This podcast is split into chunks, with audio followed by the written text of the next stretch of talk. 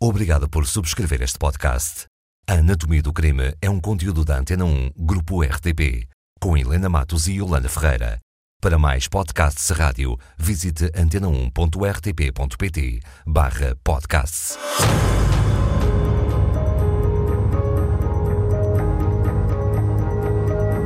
Nome, Francisco Costa Simão. data, Noite de 10 para 11 de março de 1971. local, Cascais. profissão de Francisco. Costureiro. Francisco Costa Simão era a vítima ou o criminoso? A vítima. Quem matou o costureiro Simão? Talvez seja mais simples nós seguirmos atrás de uma rapariga. Trabalhava numa boutique em Cascais, na boutique Too, que ficava na rua Visconde da Luz, portanto um local privilegiadíssimo em Cascais, e a Maria Clara era empregada de Francisco Costa Simão. Ele tinha uma boutique, a tal Too, e ela, é, é- é no dia 11 de março, é uma manhã lindíssima em Cascais. Há sol, parece que o inverno já está, já está a ir-se embora, vai vir a primavera, o verão, o sol, a luz.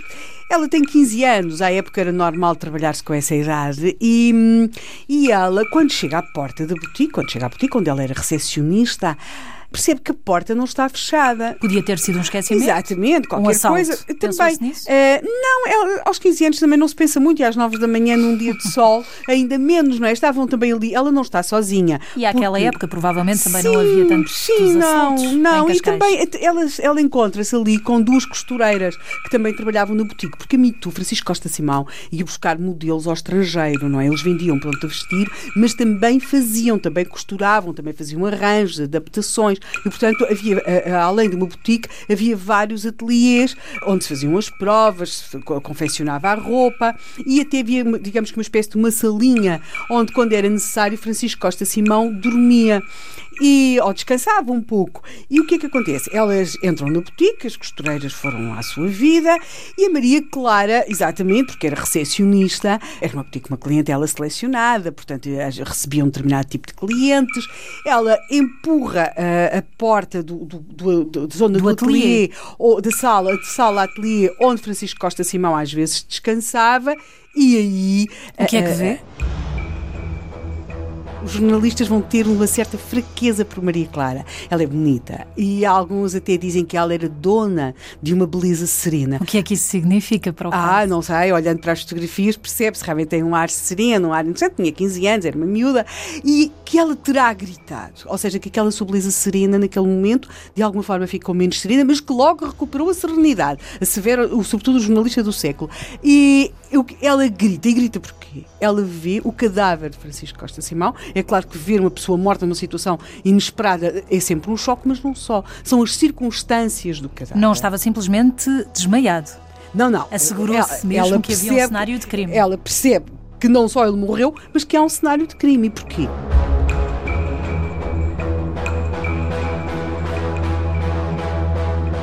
Ele está amordaçado, semi-despido, amarrado também e de cócoras. E, portanto, é uma cena impressionante. É de tal forma impressionante dizer, que ela terá gritado temos de perceber que rapidamente a, a boutique se enche, porque vem, vem a PSP, vem a PJ, vem o delegado de saúde. O que é curioso, quer dizer, é é que a certa altura há quem, não sabendo o que tinha acontecido, continua a ir à boutique para levantar eh, encomendas, peças de roupa que lá tinha. Uh, uh, Depara-se com a polícia que, tenta, que evita que as pessoas tenham acesso à parte de trás da Claro. boutique. Mas continua a funcionar o balcão. E claro que há também quem aproveite, não é? Para, tendo de lado tratar alguma coisa, uma bainha abaixo, uma bainha acima, um apertar de Saber cintura, mais um bocadinho. Para saber mais um bocadinho qualquer, não é? E portanto vai-se juntando ali um, um magote de gente, não é? Ávida. Há por- palpites? Há imensos palpites. E há, e os jornalistas também circulam, e tudo isto hoje nos pode parecer confuso, mas era mesmo assim. O- o- os jornalistas também circulam e há um que houve a um membro da Polícia Judiciária perante aquela sala, perante o aparato daquele cadáver, naque- naquelas circunstâncias terríveis, e diz: Isto é teatro para a polícia ver. E era? Ah, disso falamos amanhã.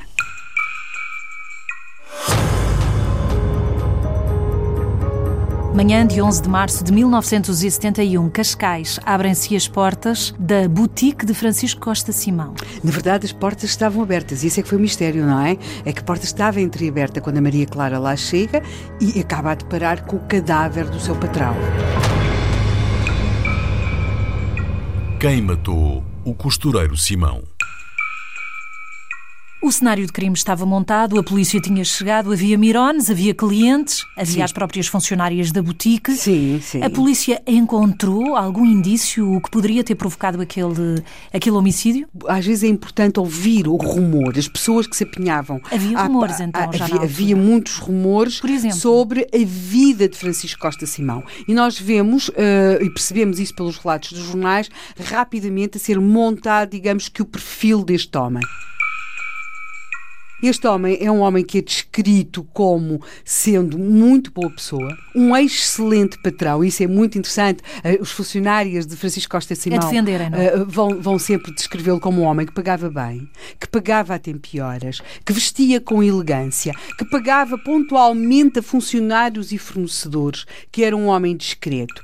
E depois, digamos que temos o outro rumor, o outro sussurro, que vai sobretudo da rua e que nos diz que ele era um indivíduo de hábitos estranhos, estou a citar, não coadunáveis de um certo ponto de vista com a moralidade ensinada nas escolas. Havia algum Fim preconceito Portanto, também nos não- anos 70 não, para um costureiro, eventualmente? não, não, não era uma questão apenas de ser um costureiro, ele também, ele até foi o proprietário de um bar que é contíguo à, à, à boutique, que era contíguo à boutique, o White Horse, e, e aquilo que, que se vai encontrar, e depois tinha subalugado, e aquilo que se vai encontrar é, de alguma forma, o facto de Francisco Costa Simão ter mu- muitas amizades masculinas, ser associado, se quisermos, aos meios homossexuais da zona, e é isso que na prática as pessoas sussurram enquanto as suas funcionárias vão descrevendo o tal patrão im- impecável no- nos pagamentos, que até temos a sua mulher a dias dizendo alguma coisa eh, interessantíssima, que é ele nem dava muito trabalho. Quer Era arrumadinho. Era, era uma pessoa, ela ali só lhe tratava das camisas e arrumava aquela salinha, e portanto eh, temos este lado que, que vai ser por aí que se vai construindo o retrato deste homem. Não podia ter sido um roubo vulgar? A forma como o corpo foi encontrado também não era muito vulgar. Exatamente, e essa é uma das possibilidades. Ou seja, ter havido toda aquela encenação, sabendo-se até mais alguns aspectos eh, da vida de, de Francisco Costa Simão, Estava semi-despido, eh, de e ter criado aquela encenação para tentar transformar aquilo num crime passional. Existe mesmo essa possibilidade. Existe Mas quem é que teria feito isso? Exatamente, essa é a dúvida. Mas houve quem visse. Ou seja, como já aqui dissemos, a boutique tem contigo um bar que até em tempos foi explorado por Francisco Costa Simão. Por volta de meia-noite, na passagem de 10 para 11 de março, quem está no bar, o dono do bar, a pessoa que o explorava, houve um barulho. Houve um barulho e até diz a um dos seus funcionários para ele ir ver o que é que se passava. Quando vai, chega à escada, que era comum, uma escada interna, que era comum à boutique e ao bar. E quando chega aí, ele vê, vê um, um corpo de homem, um vulto, um vulto atarracado, mas esse vulto rapidamente desaparece. Ele não vê mais nada e regressa para dentro do bar. Só no dia seguinte é que percebe que provavelmente viu o possível Assassino. criminoso. Aquilo que nós vamos ter nos dias seguintes é os jornais vão trazer notícias que houve uma detenção em Castelo Branco, houve uma detenção em Sintra, houve uma, duas detenções em Peniche, houve, a polícia foi à Ericeira. Portanto, percebemos que a polícia vai andando. Mas, E já se sabe qual é a causa da morte? Uh, sim, ele morreu por asfixia, porque ele foi amordaçado. Mas estava-se nisto, neste avolumar de provas, de nomes, de sugestões, quando de repente chega uma pista, uma pista surpreendente de um local onde não havia qualquer suspeita. Tomar.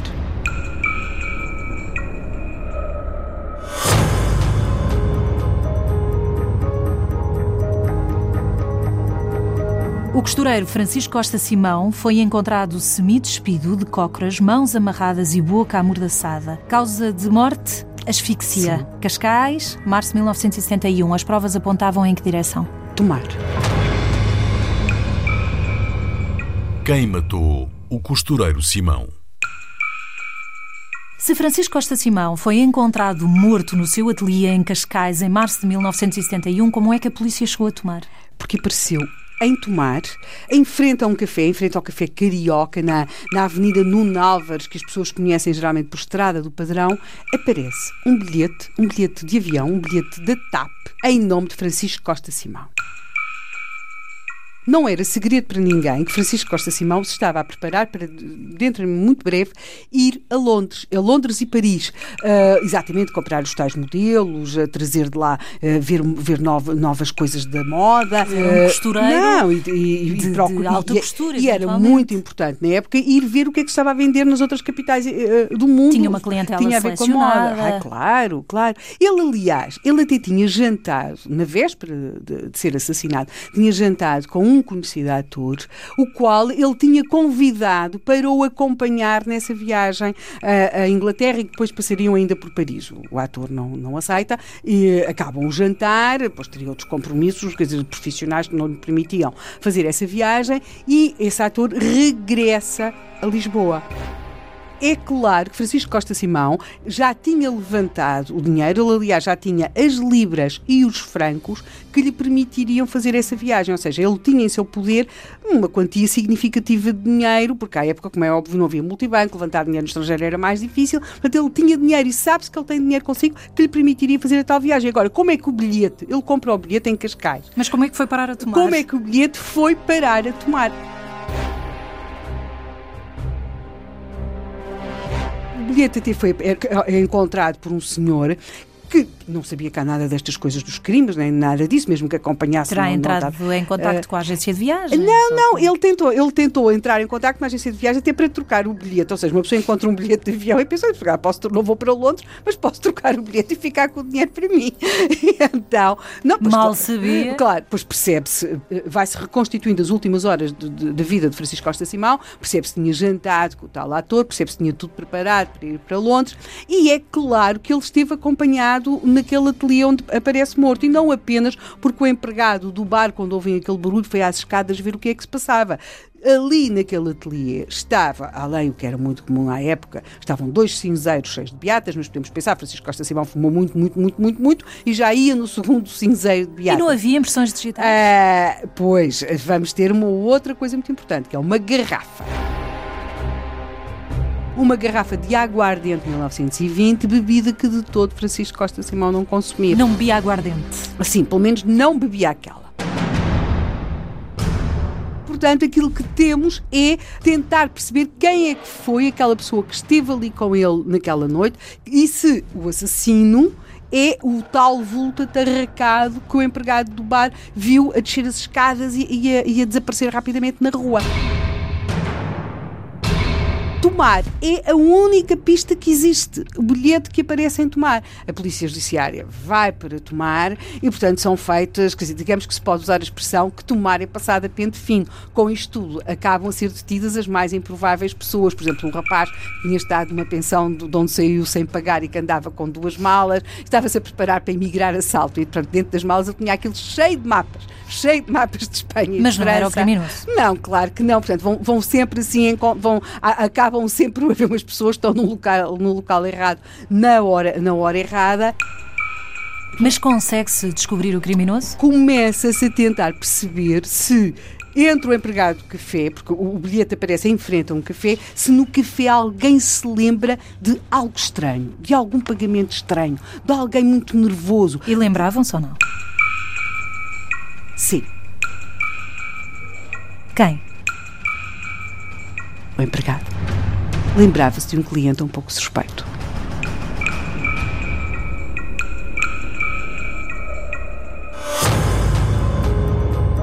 11 de março de 1971, o costureiro Francisco Costa Simão é encontrado sem vida na sua boutique, a Boutique Too, em Cascais. Dois dias depois, ainda não havia culpados, já havia suspeitos. O jornal O Século titula Teria sido roubo ou morbidez a causa do assassínio de Cascais? Roubo foi certamente. Quem matou o costureiro Simão? As pistas já tinham levado a tomar, já se tinha encontrado o bilhete de avião e agora? Agora vai chegar-se a um rapaz, um rapaz muito novo, tem 20 anos, e é um rapaz que é natural de tomar, mas que vive num quarto alugado na parede. Um rapaz que volta a tomar quase imediatamente após a morte de Francisco Costa Simão e que volta com muito dinheiro. Foi o empregado do café que É, deu sim, essa pista? Lembra-se, e há várias pessoas que se lembram, de facto, daquele rapaz que, acompanhado do irmão, fez gastos um pouco exagerados naqueles dias naquela cidade. Ele vai confessar o crime, ele vai ser detido, vai confessar o crime, mas é assim, ele confessa de facto o roubo, confessa os ferimentos leves que existiam no corpo de Francisco Costa Simão, mas não confessa a, A morte? intenção de matar ele vai contar a sua versão dos factos, que se nota é a única que existe, porque Francisco Costa Simão morreu. É essa versão dos factos que o Dr. Alan Gomes, inspetor adjunto da PJ, vai dar numa espécie de conferência de imprensa. Qual é a versão de Manuel Rodrigues? Manuel Rodrigues, na prática, aquilo que vai dar é a descrição de um encontro que cabe muito do âmbito daquilo que à época se definia, que hoje se pode definir como prostituição masculina. Ou seja, ele terá acompanhado Francisco Costa Simão e aí o Dr. Alan Gomes, eh, inspetor adjunto da PJ, na conferência de imprensa que faz, explica na presunção de provavelmente vir a receber uma determinada importância. Estas são frases da, da PJ. E então o que é que acontece? Porque é que aquilo acaba daquele modo? Porque, e isto é a versão de Manuel Rodrigues, na verdade, Francisco Costa Simão, tudo aquilo foi um equívoco. A, relação, a questão do pagamento, Francisco Costa Simão não estava a pensar pagar e a partir daí a situação descontrola-se completamente. O, o Manuel Rodrigues diz que ainda pensou agredir Costa Simão com uma cadeira, mas era noite, todos os barulhos se avolumam, ia-se ouvir ao lado, porque ao lado havia o tal bar, o White Horse, e portanto ele desiste da cadeira. Mas no quinto da discussão E- conseguiu decidir isso. E o que é que faz? Percebe? E tudo isto é muito rápido. Ele é muito mais novo, muito mais forte. E, portanto, o que é que vai fazer? Mais ou menos imobiliza-o, faz-lhe algum. aterroriza-o, porque ele na prática tem uma navalha, faz-lhe alguns ferimentos, mas leves, e isso é muito importante.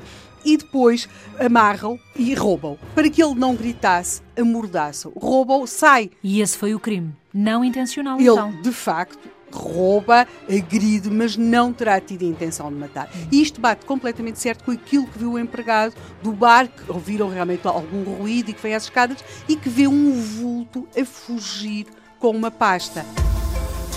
A pasta onde estava o dinheiro, onde estava o bilhete da TAP, e aí Manuel Rodrigues vai explicar o que fez, que foi para tomar, que depois começa a ficar muito preocupado em tomar, que volta à parede, onde aliás é detido, que se desfez dos documentos de Francisco Costa Simão, nomeadamente do passaporte, na marginal, e, e portanto dinheiro é que ele já não o tem, porque o gastou todo naqueles dias que, em que andou em tomar, na prática, a fazer uma vida que não correspondia de modo algum ao seu- aos seus parâmetros e que na prática acabou por denunciar foi julgado em julho de 1971 e foi condenado a uma pena de seis anos pelo assassínio involuntário de Francisco Costa Simão.